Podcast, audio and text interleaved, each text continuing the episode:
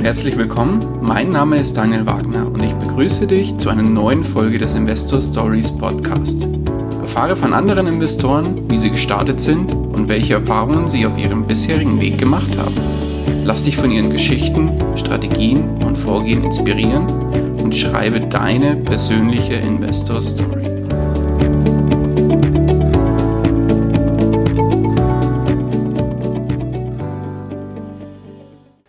Hallo und herzlich willkommen zu einer neuen Folge des Investor Stories Podcast. Heute wieder mit einer speziellen Folge und zwar einem Investor Stories Talk. Und zwar dieses Mal mit dem Thema, was wir unseren Kindern über Geld beibringen können.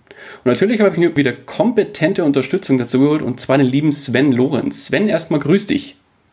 Hallo Daniel, danke für die Einladung und ja, es ist ein sehr spannendes Thema. Auf jeden Fall. Bevor wir aber einsteigen, würde ich noch mal kurz zwei, drei Sätze zu dir sagen und dann würde ich dich natürlich auch noch mal bitten, dass du dich vielleicht selber in eigenen Worten noch mal vorstellst. Und zwar Sven ist Vermögensverwalter und Business- und Finanzcoach und betreut mit seiner Beratungsfirma sehr vermögende Kunden in Deutschland und vermutlich auch in in der großen, weiten Welt draußen. Zusätzlich macht Sven den Podcast richtig reich, wo es auch um die Themen Finanzen, Erfolg und finanzielle Unabhängigkeit geht. Und privat lebt er mit seinem 16-jährigen Sohn und seiner Partnerin in Dresden. Das heißt, du bist natürlich auch Papa. Das heißt, da spricht natürlich, oder das ist natürlich die perfekte Voraussetzung, auch über das Thema mit dir zu sprechen. Sven, aber jetzt sag nochmal kurz in deinen eigenen Worten nochmal zwei, drei Sätze über dich. Ja, das mache ich natürlich sehr gern, lieber Daniel. Du hast für das Thema Business ja schon einiges vorweggeschickt, ähm, um es zusammenzubringen. Also für die, die jetzt die Frage stellen, okay, Business und Finanzcoach, wie passt das mit Vermögensverwaltung zusammen? Ähm, und jetzt hat er auch noch einen Podcast. Also der Podcast war zu, war sozusagen, die Vermögensverwaltung war zuerst da. Dann habe ich ein Interview gegeben ähm, in einem Podcast, was dann so viele Downloads und so viele Fragen hatte, ähm, dass ich mir überlegen musste, ein Format zu finden, darauf zu reagieren. Daraus entstand dann mein Podcast. Und über den Podcast kamen ganz viele Fragen bei mir an von Menschen, die sagten, hey Sven, was muss ich oder kann ich eigentlich tun, um da anzukommen, wo deine Kunden sind? Weil du hast es gerade gesagt, die Vermögensverwaltung beschäftigt sich mit den überdurchschnittlich erfolgreichen Menschen in, ja, du kannst fast sagen, weltweit.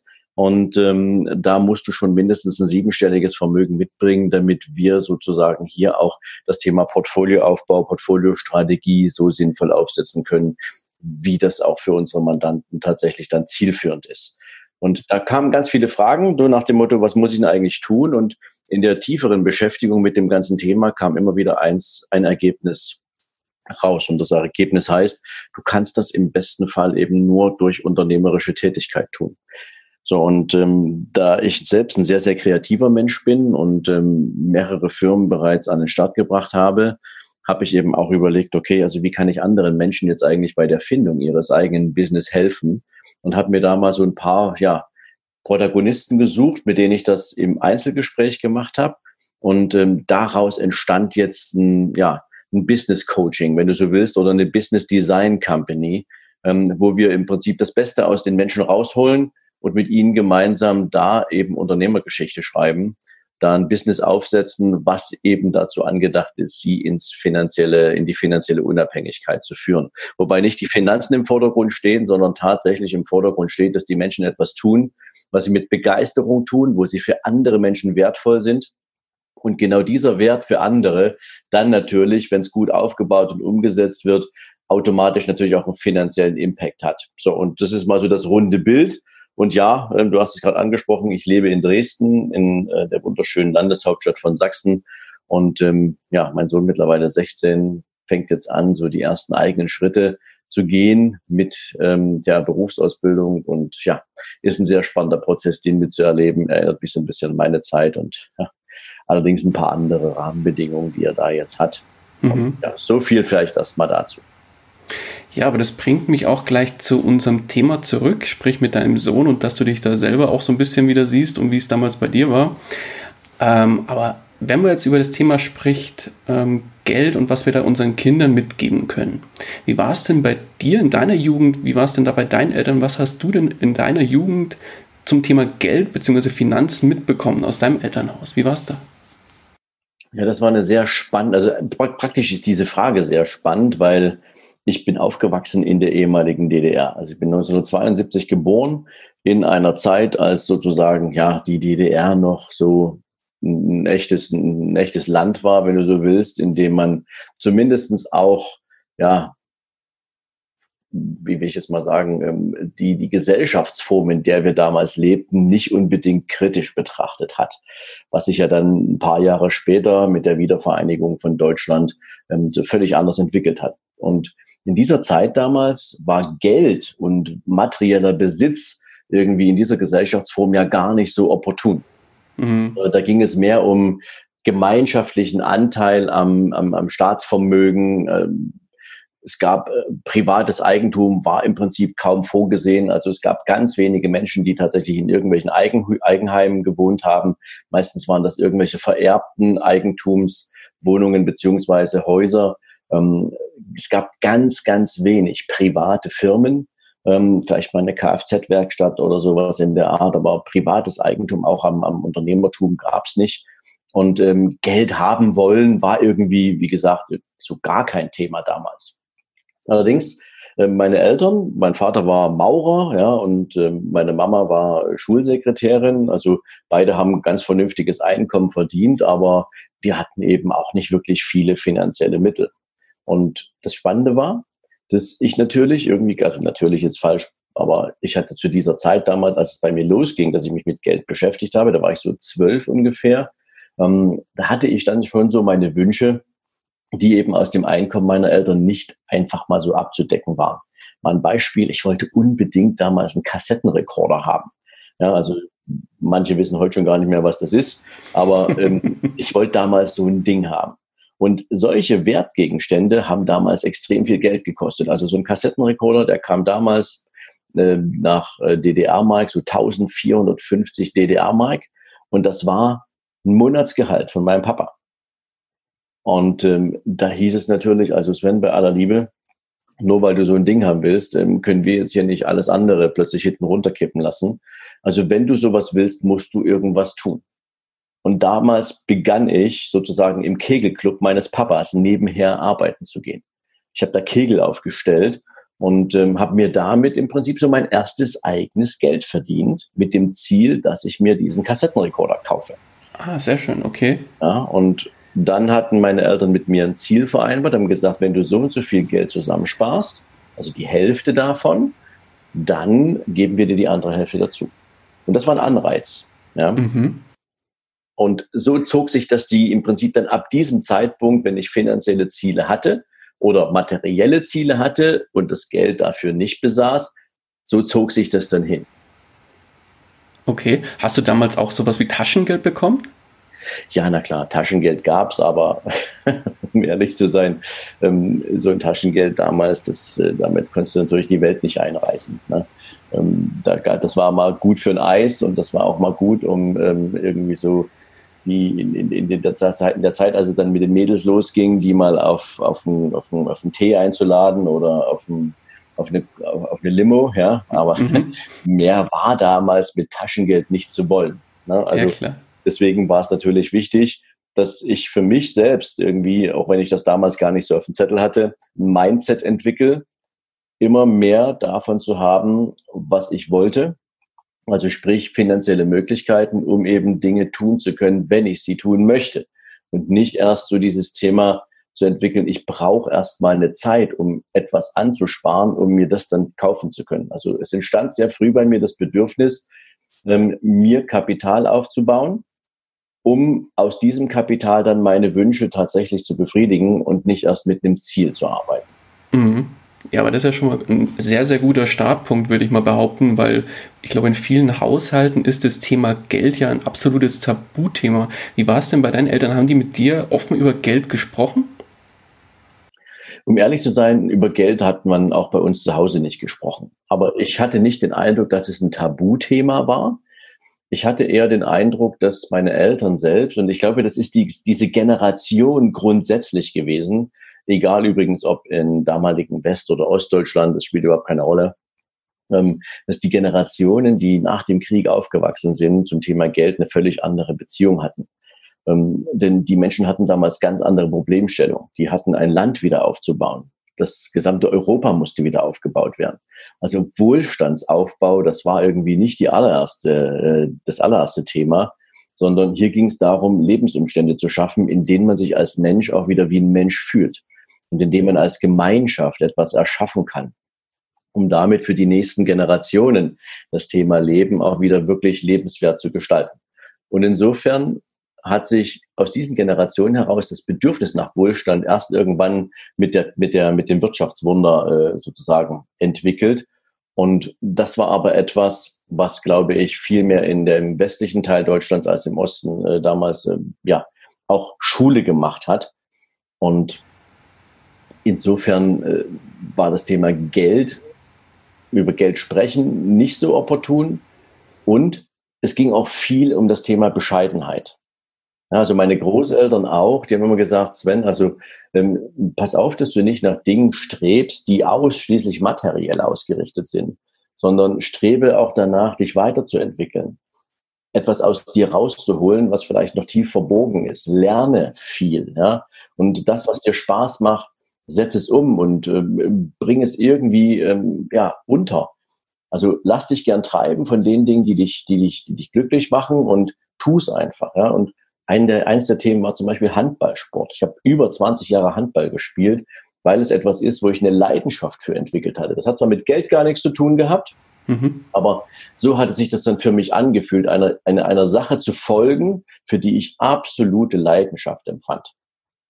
Ja, also Geld, Geld selbst ähm, war jetzt nicht ein Tabuthema, aber viel Geld zu besitzen, das war schon eher so ein Glaubenssatz, äh, den ich mitbekommen habe, das sind Menschen, die viel Geld haben wollen, die jetzt nicht unbedingt Rücksicht auf andere nehmen. Ne? Also mit solchen Glaubenssätzen bin ich schon konfrontiert gewesen.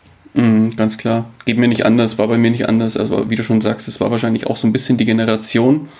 Aber jetzt lass uns mal vom Heute sprechen. Jetzt hast du ja selber einen 16-jährigen Sohn, der jetzt langsam eigentlich so erste Schritte in, in wirklich so Ausbildung, erster eigener Job vielleicht, also wo man wirklich ähm, jetzt nicht nur Zeitung austrägt, sondern tatsächlich äh, eine Berufsausbildung macht oder ähnliches. Mm, wann denkst du, ist, das, ist der richtige Zeitpunkt, dass man Kinder überhaupt an das Thema Geld und Finanzen ranführt? Ich kann, um ehrlich zu sein, Daniel, so den richtigen Zeitpunkt würde ich jetzt, äh, würde ich mich schwer tun, den zu definieren. Ich glaube, das allererste, was man als Eltern tun sollte, ist, sich selbst zu hinterfragen, wie, ähm, wie bewusst gehe ich denn mit dem Thema Geld um? Also ähm, wie sieht das zum Beispiel aus, wenn ich einfach nur in den Lebensmittelshop gehe und einkaufe? Lade ich irgendwie alles in meinen Korb rein, was mir irgendwie gerade einfällt?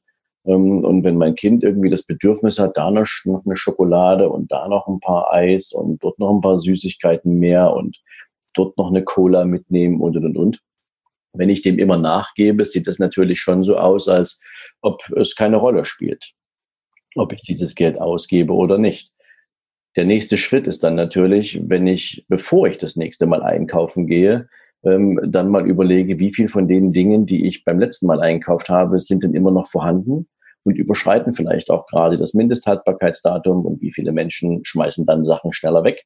Also auch solche Dinge, was so im alltäglichen Leben eine Rolle spielt. Wie verhält man sich mit den Dingen, die man von seinem hart erarbeiteten Geld auch gekauft hat?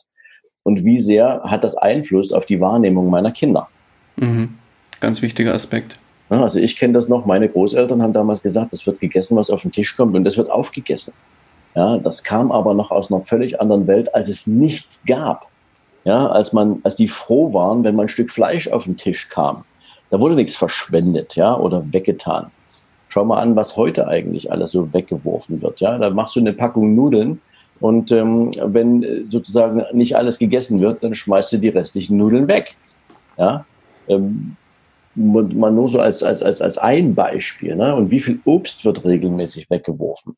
Wie viel an, an produzierten Teigwaren werden jeden Tag auf den Müll gekippt, ähm, obwohl man diese Sachen eigentlich ähm, auch in einer Tafel geben könnte. Klammer auf, traurig genug, dass es Tafeln gibt, Klammer zu. Ja? Aber prinzipiell ähm, auch der Umgang, wie gesellschaftlich dieses Thema vorgelebt wird, ähm, das, da muss man schon viel, viel drüber nachdenken. Also insofern das eigene Verhalten mal reflektieren und gucken, was nehmen meine Kinder unbewusst dadurch wahr und davon mit. Mhm. So. Und Auf jeden Fall wichtig, ja. Ja, und äh, du hast vorhin das Thema Taschengeld angesprochen. Mhm. Ähm, ab irgendeinem Zeitpunkt gibt man seinen Kindern natürlich auch ein bisschen Taschengeld. Und jetzt ist natürlich die Frage, was gebe ich den Kids dafür mit? Im Sinne von, wofür ist es denn gedacht? Und ähm, wie redet man eigentlich über Träume? Also ich habe mit meinem Sohn zum Beispiel, ähm, ja, ich glaube, vor drei oder vier Jahren das erste Mal sehr intensiv so über das Thema Träume gesprochen. Ob er denn Vorstellungen davon hat, wo es mal in seinem Leben hingehen soll, was äh, so seine Freunde machen und ob die darüber nachdenken und ähm, wie viel davon etwas damit zu tun hat, ob man auch finanzielle Mittel dafür braucht, um das umzusetzen. Also keine Ahnung, wenn du irgendwie sagst, ich würde mir gern von dieser Welt so viel mehr angucken. Ne? Also wir reisen zum Beispiel sehr gern. Also durch mich kriegt mein Kind natürlich auch schon eine Menge mit an Möglichkeiten, die dieser Planet so zu bieten hat. Und wir haben längst nicht alle traumhaft schönen Orte besuchen können. Und ein bisschen was muss ja für sein Leben auch noch übrig bleiben, mhm. ähm, was der sich da alles angucken kann. Aber ich glaube, er hat da schon mitbekommen, dass ähm, andere Länder kennenzulernen, andere Gegenden zu sehen, irgendwie ja auch völlig andere Mentalitäten zu treffen, dass das eine sehr reizvolle Erfahrung sein kann. Und all so eine Dinge haben wir dann über die Jahre kultiviert und sprechen natürlich sehr häufig auch über Träume, über deren Verwirklichung, über das, was in seinem Umfeld abläuft, wie seine Freunde so denken und ticken. Also eine ganze Menge davon hat nicht zwangsläufig im ersten Schritt was mit Finanzen zu tun, aber das Bewusstsein, dass bestimmte Dinge natürlich auch ähm, ja, erreichbar scheinen, ist das eine. Und danach darüber nachzudenken, wie das verwirklicht werden kann, das ist der nächste Schritt. Ja, und da sieht er natürlich jetzt ähm, bei mir durch die eigenen Unternehmungen natürlich schon, dass ähm, ja das ein anderer Weg ist, als einfach nur morgens um acht aus dem Haus zu gehen, neun Uhr einen Job anzutreten und um 18 Uhr wieder daheim zu sein. Mhm. Ganz klar. Nee, ähm, was du vor, vorhin noch äh, angesprochen hast, würde ich gern fast noch ein bisschen nochmal aufgreifen. Und zwar so die eigenen Glaubenssätze von den Eltern, beziehungsweise von einem selbst, wenn man den Kindern dann auch da an der Stelle etwas mitgeben will, also wenn man selber kein positives Gefühl zu Geld hat, dann gibt man das ja im Prinzip auch wieder den Kindern mit. Und genau so, ich sage mal, die treten dann eigentlich nur das Glaubenssatzerbe der Eltern an und genauso selber hat man ja auch das Glaubenssatzerbe der eigenen Eltern irgendwie angetreten und gibt eigentlich das mit, was man selber gelernt hat, außer man kriegt da irgendwann mal die Kurve und kriegt eben, wenn man vorher ein negatives Gefühl zu Geld hatte, wirklich ein positives Gefühl zu Geld und dreht da wirklich die Glaubenssätze nochmal um 180 Grad. Deswegen finde ich das ganz, ganz essentiell, dass man den Kindern ähm, eigentlich mitgibt, dass Geld etwas Gutes ist, dass Geld oder auch Finanzen ermöglicht, dass da, etwas Gutes ermöglicht, dass man kann damit ähm, gute Sachen tun, beispielsweise spenden, man kann sich selbst etwas Gutes tun, seiner Familie etwas Gutes tun, man kann seine Zeit frei einteilen, ähm, wenn man viel Geld hat, beziehungsweise viel finanzielle Mittel hat, um eben wirklich finanziell unabhängig zu leben. Und das finde ich ganz, ganz essentiell. Also ich, ich, ich würde gerne nochmal da reingehen. Es gibt also zwei, drei Punkte, die äh, ich da gerne nochmal mit ergänzen würde. Unbedingt. Also es ist nicht unbedingt so, zumindest meiner Erfahrung nach, dass wir Menschen sozusagen unbedingt mit diesen Glaubenssätzen, die wir von unseren Eltern bekommen, äh, sozusagen geprägt sind. Ich habe diese Glaubenssätze gehört in meiner Kindheit und in meiner Jugend, aber ich fand nicht jeden Glaubenssatz auch angemessen und dass er auf mich zutreffen muss. Ich gebe dir mal ein Beispiel. Ein Bruder meines Vaters war vor dem Mauerbau sozusagen in die damalige Bundesrepublik ausgereist und äh, hat sich dort ein traumhaftes Leben aufgebaut. Er war sehr erfolgreich als Topmanager eines großen Nahrungsmittelkonzerns und er hat echt ein tolles Leben gelebt. Und ähm, immer wenn er zu Besuch kam, kam der natürlich in seinem Mercedes Cabrio angefahren mit seiner Frau und ähm, in der Welt meiner Eltern, also im insbesondere in der Welt meiner Mutter, die in sehr bescheidenen Verhältnissen aufwuchs und aber eben auch geliebt und, und mit allem, was dazugehört, also keinen Mangel hatte an irgendwas, ähm, war aber das ein Thema, wo äh, sie, ja, ist das mal eine andere Beziehung zu dem Erfolg meines Onkels hatte als mein Vater beispielsweise. Und äh, mein Onkel hatte natürlich nie das Thema, dass er sagte, ähm, er würde das, was jetzt ihn erfolgreich macht, äh, verheimlichen. Also er hat da ganz klar ähm, eine, eine Stellung bezogen, hat mir auch von seinem Erfolg erzählt und wie toll das alles ist. als ich mit meinem Onkel darüber sprach, hat er mir natürlich Mut gemacht äh, im Sinne von kümmere dich um dein eigenes finanzielles Fortkommen, kümmere dich um deinen eigenen Erfolg. Und ich habe mich an meinem Onkel orientiert und ich fand das großartig, wie er sich da sozusagen selbst entwickelt hat und was er selbst für ein Vermögen aufgebaut hat. Und ich wollte das auch. Also für mich war es cool, sich Dinge leisten zu können, die man wollte und nicht, weil andere der Meinung waren, dass man sowas nicht haben sollte, ähm, auf etwas zu verzichten, was mir gut getan hätte oder was mir gefallen hätte. Und ähm, von daher war ich von relativ früher Jugend an auch sehr offen für, für das selber Setzen von finanziellen Zielen, um eben bestimmte Dinge auch im Leben zu haben. Und jetzt kommt noch eins dazu, und vielleicht ist das auch etwas, was wir unseren Kindern da tatsächlich mitgeben können. Es gibt so viele Menschen da draußen, die leben weit unter ihren Möglichkeiten und ähm, auch ganz weit weg von ihren Bedürfnissen. Die haben ihre Lebenswünsche nie wirklich ausformuliert, weil vielleicht nie wirklich ein Bewusstsein dafür da war, dass man es selbst in der Hand hat und dass man wirklich selbst Gestalter seines Lebens sein kann. Und ähm, oft wird es so, oder bei vielen Menschen ist es meistens so, dass erst am Ende eines Lebens oder durch eine extrem dramatische Situation im Leben mhm. den Leuten bewusst wird, wie vergänglich diese Zeit ist, die wir hier haben und wie begrenzt sie ist, insbesondere in der Zeitspanne, wo wir das Leben aktiv, wirklich aktiv leben und beeinflussen können. Und ich gebe dir mal ein Beispiel. Mein Schwiegervater hatte letztes Jahr am zweiten Weihnachtsfeiertag einen Schlaganfall.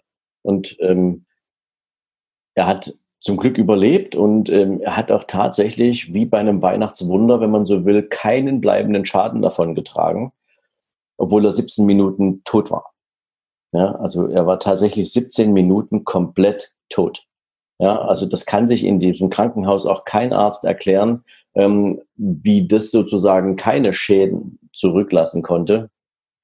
Aber ähm, das, das EKG hat eindeutig gezeigt, dass es eben so war. Und mit ihm danach im Gespräch zu sein und über die Dinge zu sprechen, die ihm ja durch den Kopf gegangen sind, als er wieder wirklich da war, ähm, da blieb schon einiges hängen, auch im Sinne von, ähm, könnte ich denn heute sagen, dass ich ein tolles Leben hatte?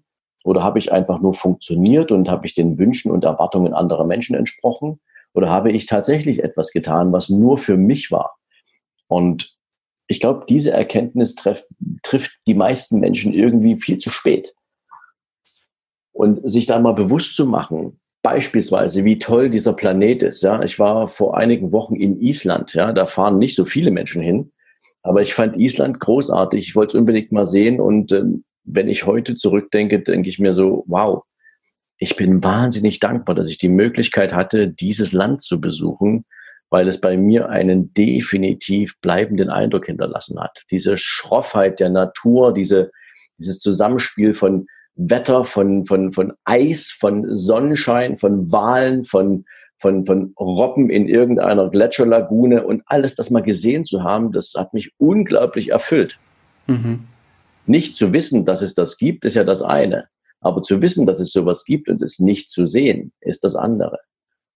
Und ähm, ich glaube, wenn du dir sowas mal bewusst machst in deinem Leben, was du eigentlich alles verpassen würdest, wenn du nicht nach höheren Dingen strebst und vielleicht auch nach finanzieller Unabhängigkeit, ähm, dann gehörst du halt zu den 98 Prozent, die immer nur ein Leben nicht im Durchschnitt, sondern unterm Durchschnitt leben. Und das ist einfach schade.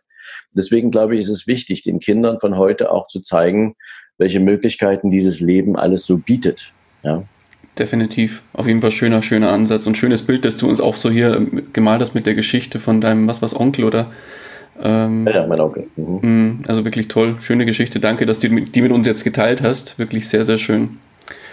Und ergänzend finde ich auch noch ganz wichtig, dass das, was du vorhin gesagt hast, dass Kinder, also in dem Fall war es jetzt sogar bei dir, ähm, wirklich Interesse daran haben sollten und auch hinterfragen sollten, wie es andere denn geschafft haben, finanziell erfolgreich zu werden.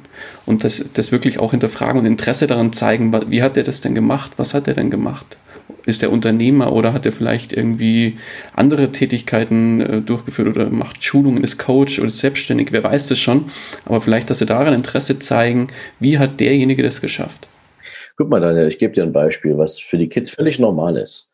Nämlich, ähm, wenn Sie das Gefühl haben, dass Sie, oder wenn die Eltern das Gefühl haben, oder der Lehrer vielleicht auch, ja, ich sag mal, einen Hinweis setzt, dass es einem Kind in einem bestimmten Unterrichtsfach schwerer fällt zu lernen. Was machst du dann?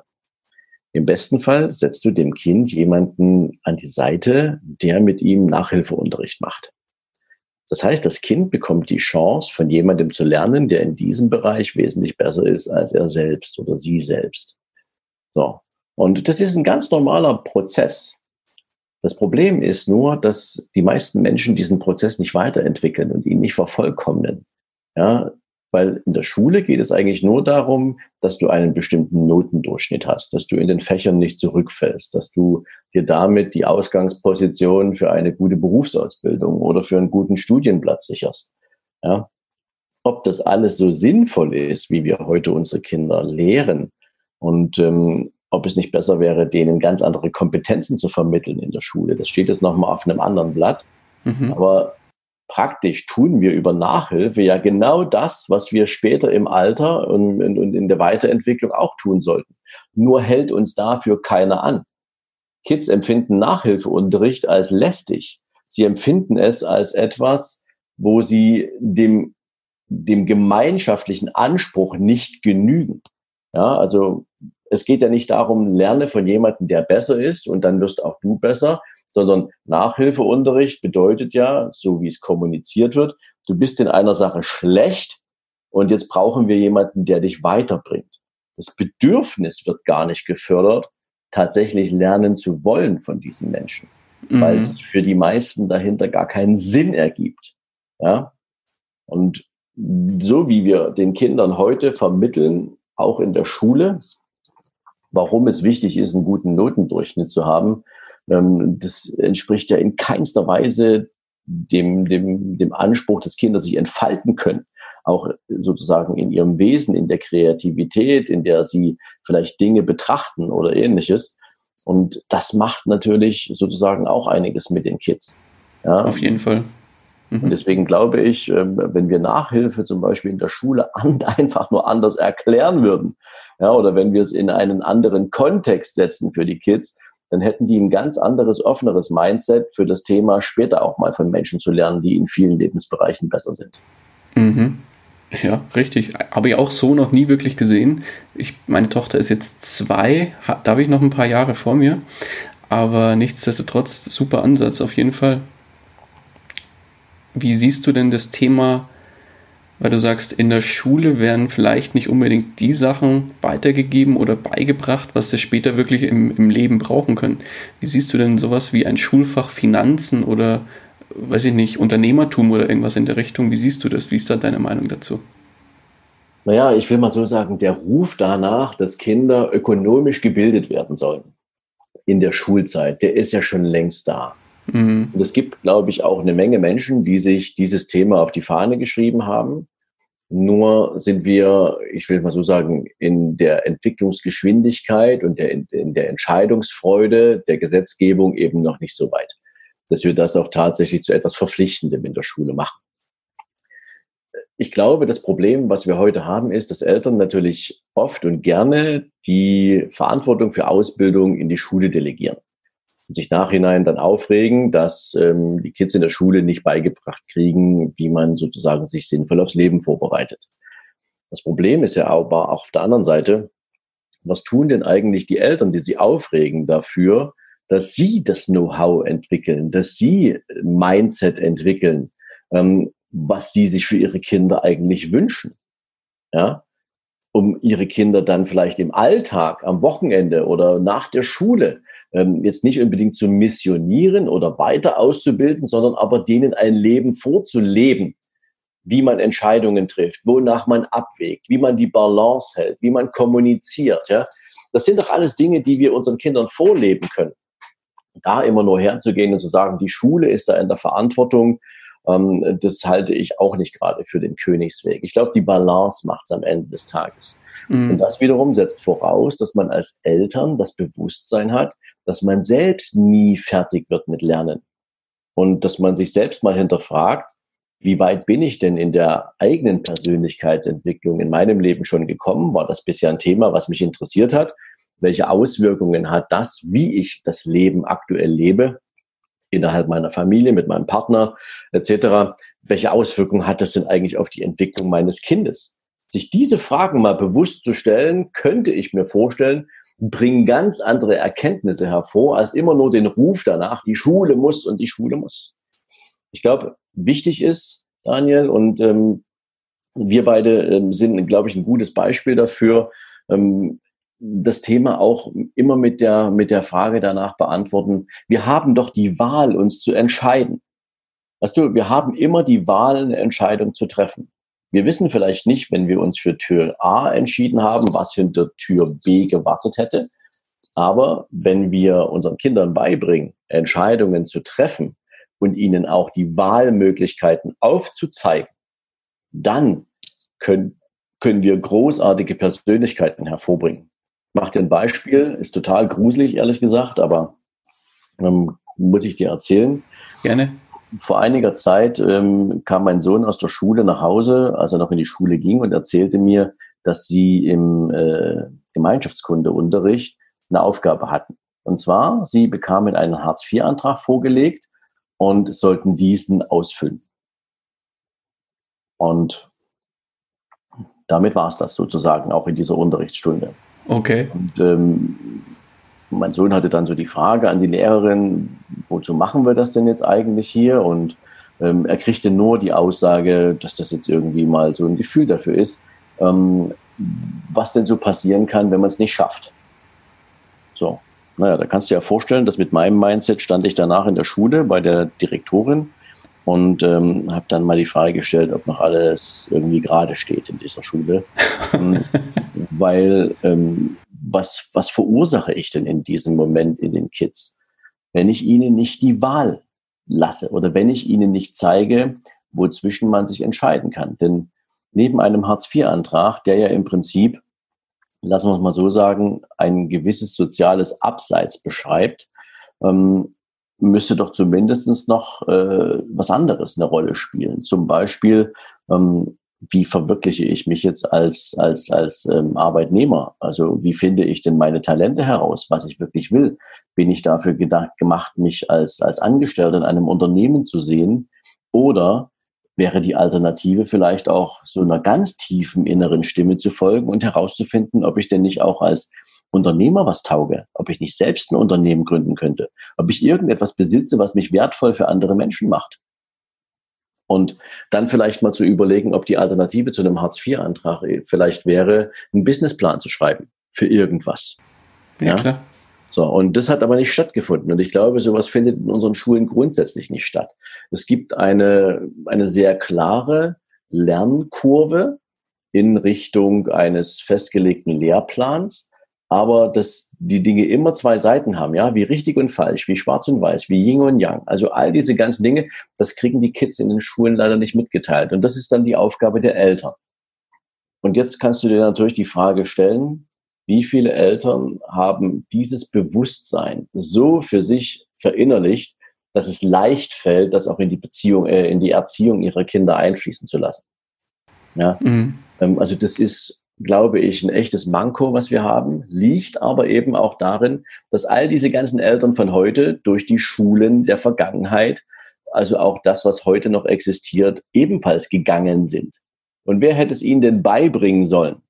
Ich glaube, der Markt heute ist groß genug und spannend genug, dass man sich all das ganze Wissen holen kann. Ja, dafür haben wir mit dem Internet natürlich auch eine hervorragende, ein hervorragendes Instrument, dass du eigentlich alles findest, wozu du irgendwelche Fragen hast.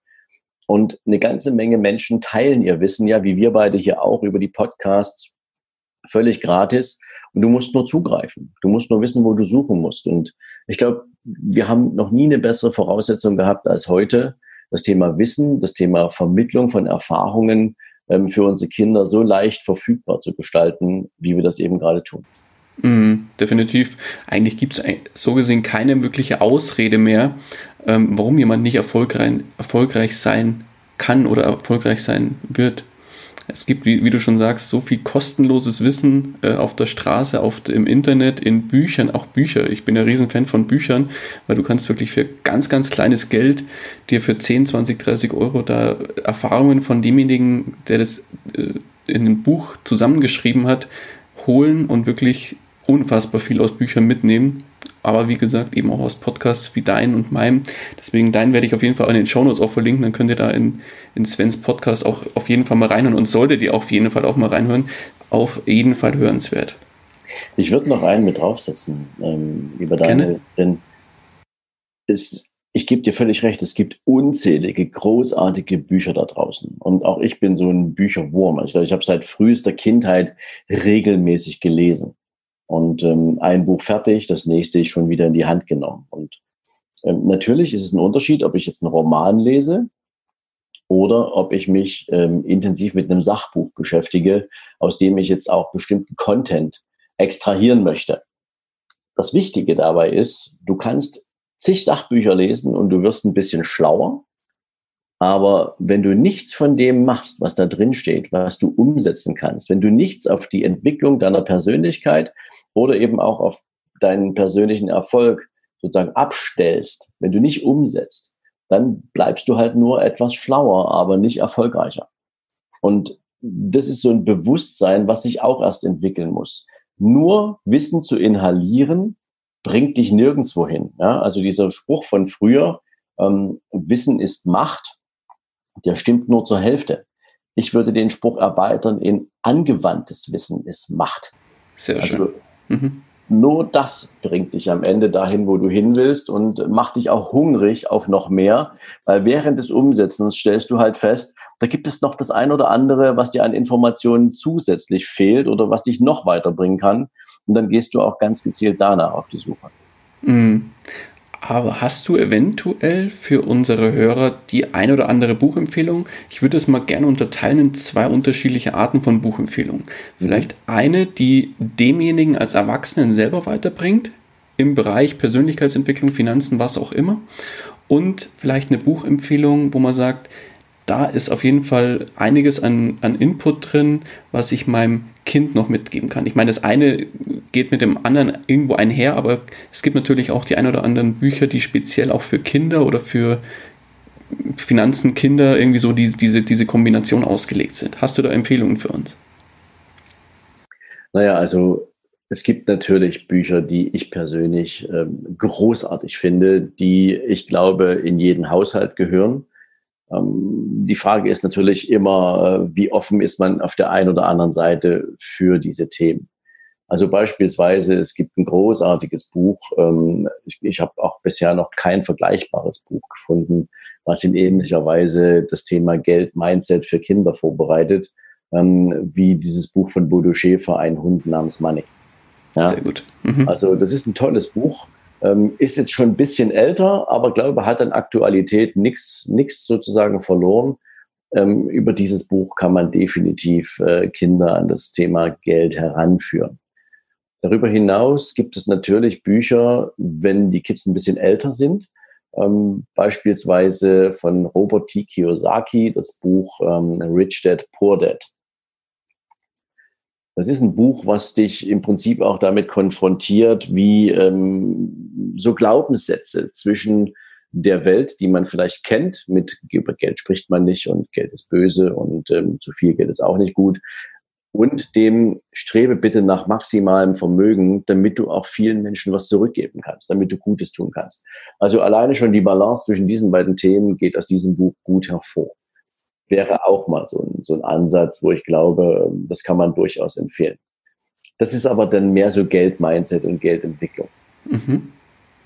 Darüber hinaus gibt es natürlich Bücher zum Thema Persönlichkeitsentwicklung, wo ich äh, sage, die sind sowohl für Kids gut geeignet als auch für Erwachsene. Und zwar gibt es ein Buch, ähm, ich glaube, das ist die Grundlage von allem, was danach kam. Dieses Buch heißt Die Safari des Lebens und das Buch ist geschrieben von John Strelecki. Mhm. Und John Strelecki ist für die meisten allerdings besser bekannt als Autor des Buches Das Café am Rande der Welt und The Big Five for Life. Und wenn du dir diese drei Bücher mal hintereinander weg durchliest, dann glaube ich, kommst du relativ äh, gut auch in deine eigene Mitte.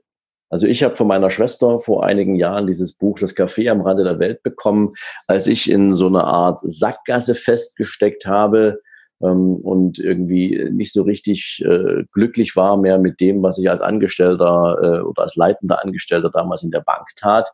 Ich habe das Buch durchgelesen und mir war klar, dieses Buch zeigt mir gerade den Weg, wie ich etwas anders machen kann. Mhm. Dieses Buch war meine Rettung aus der Tretmühle und der Unzufriedenheit in meinem Job. Die Safari des Lebens beschreibt allerdings den Schritt davor als junger Mensch. Wie findest du eigentlich deinen Weg? Wie findest du eigentlich ähm, deine Begabung? Und wie findest du heraus, wofür du da bist? Ein tolles Buch kann ich, wie gesagt, nur herzlich empfehlen.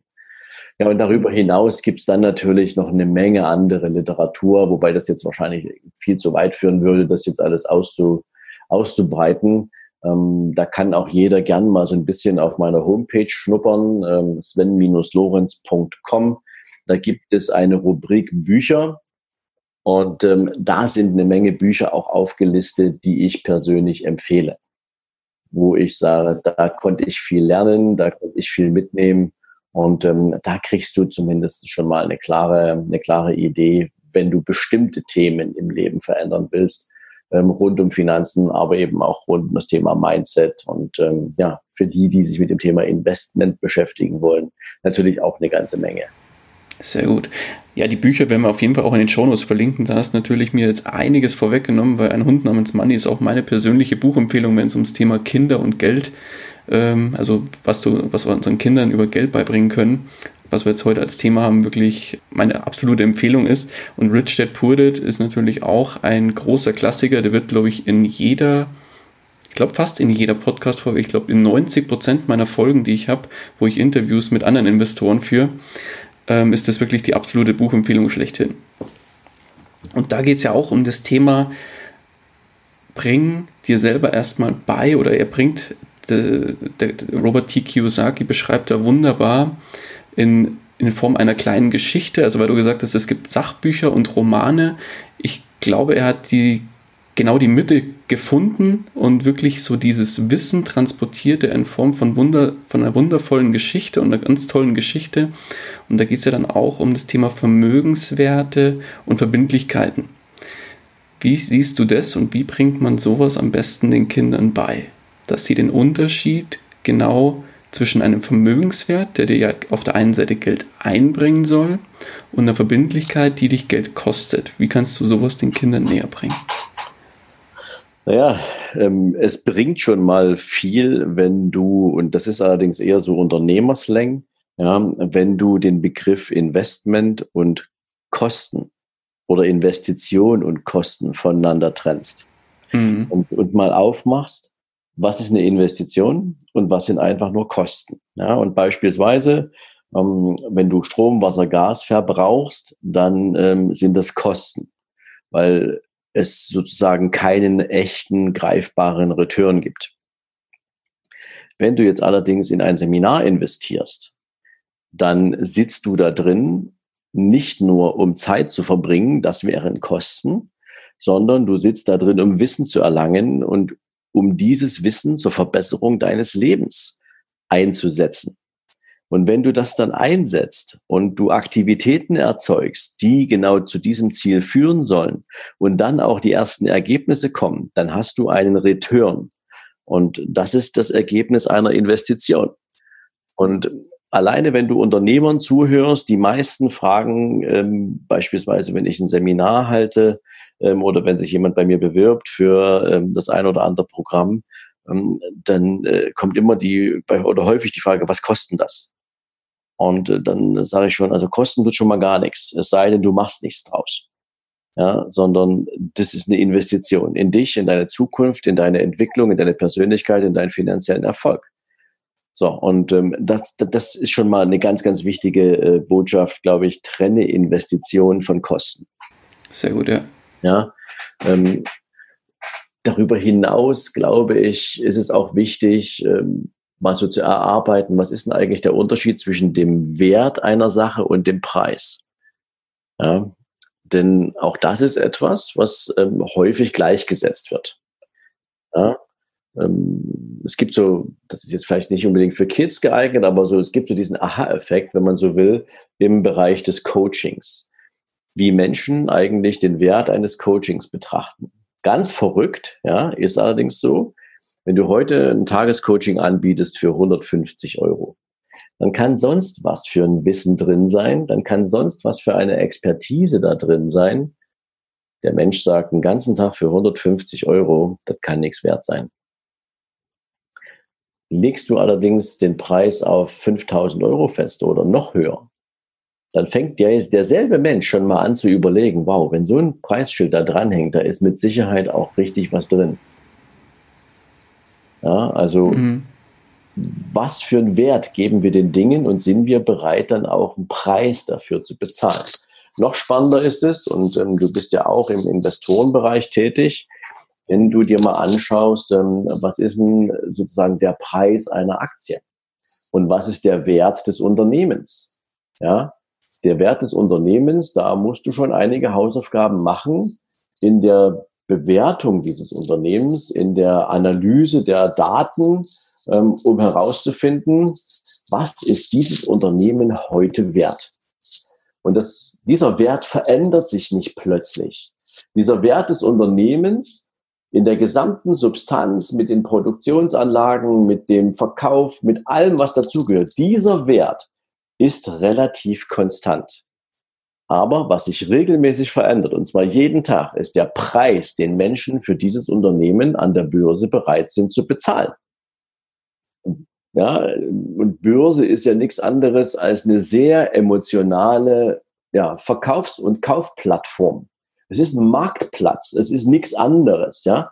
Aber dieser Marktplatz sorgt eben halt dafür, weil eine Menge Mitspieler, ähm, teilweise auch stark emotional getrieben, eben bestimmte Entscheidungen treffen. Und es gibt niemanden, der sagen kann, ähm, wenn du heute eine Aktie hast, die, die 100 Euro kostet und morgen hast du irgendwie eine Panik am Markt und dieselbe Aktie kostet morgen nur noch 50 Euro, dass sich durch diese eine Geschichte der Wert des Unternehmens, der grundsätzliche Wert des Unternehmens dramatisch verändert hätte. Nur der geldliche Gegenwert hat sich verändert, aber der Wert des Unternehmens als solch hat sich nicht geändert. Ja, weil das Unternehmen tut genau dasselbe, was es gestern getan hat und ist wahrscheinlich genauso erfolgreich wie gestern. Und das ist mal wichtig ähm, auseinanderzunehmen. Ne? Was ist der Wert einer Sache und was ist der Preis dafür? Und dann bekommen wir viele Dinge auch in ein ganz anderes äh, Gleichgewicht gesetzt. Und ähm, wir sind auch bereit, Wert anzuerkennen und dafür einen angemessenen Preis zu bezahlen. Ich hoffe, das trifft so ein bisschen den Kern deiner Frage. Ich denke auf jeden Fall. Wunderbar. Ja, Sven, aufgrund der Zeit würde ich auch sagen, dass wir langsam zum Ende kommen, weil ich weiß, du bist natürlich viel beschäftigt ja, und hast hinten raus gleich den nächsten Termin um 11. Mhm. Und äh, deswegen würde ich auch vorschlagen, dass wir langsam gegen oder, oder langsam zum Ende kommen vom Interview. Ähm, Sven, jetzt kommt ein, sagen wir mal, Papa auf dich zu und sagt, Sven, du bist doch auch Papa. Mein Sohn, der ist jetzt auch gerade 16, würde gerne im Bereich Finanzen, im Bereich Geld mh, dazulernen. Was kannst du mir denn für einen konkreten Tipp mit äh, auf den Weg geben? Wie kann ich ihm auf die Schnelle irgendwie was beibringen, beziehungsweise wie kann ich ihn in die richtige Richtung bringen? Also dem würde ich wahrscheinlich sagen, okay, es gibt da so ein Medium, das heißt Podcast. da gibt es ganz, ganz viele spannende Menschen, die ihr Wissen bereitwillig teilen.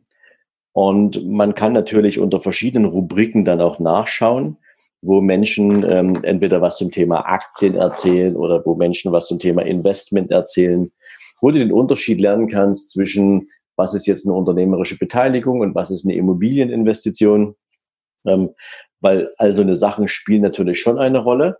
Wenn du dich auf das Thema Investment einlassen willst, dann würde ich wahrscheinlich sagen, okay, also um Investment zu verstehen, also um wirklich herauszufinden, was Investment bedeutet ähm, und das Interesse auch vorhanden ist. Das ist ganz, ganz wichtig, dass Interesse vorhanden ist. Ähm, dann gibt es ein Buch von Benjamin Graham, das heißt Intelligent investieren. Der Originaltitel ist The Intelligent Investor. Und dieses Buch ist praktisch die Bibel für Unternehmensbewertung und wie du eigentlich sinnvoll investierst, wenn du dich mit dem Thema Aktienmarkt auseinandersetzen willst. Ähm, da gibt's glaube ich, kein besseres Buch, was da äh, am Markt ist. Du verstehst zumindestens, wie Unternehmen funktionieren, du verstehst, was dahinter steckt. Ähm, und dann kannst du dich natürlich auch gern, das ist natürlich auch nochmal ein richtiger Klopper. Also das erste Buch, also hier dieses äh, Intelligent Investor, ist schon ein echter Wälzer. Und es gibt im Prinzip noch ein zweites Buch, was auch spannend ist, ähm, was dich sozusagen an, an verschiedenen Glaubenssätzen und Mindset-Themen vorbeiführt, bis hin zum Thema, äh, was kann ich über Geld eigentlich lernen. Das Buch heißt Money und ähm, ist geschrieben von Anthony Robbins. Mhm. Und äh, der hat da sozusagen sein ganzes Wissen und seine ganzen Erfahrungen aus vielen Gesprächen mit großartigen Investoren dieser Welt zusammengebracht.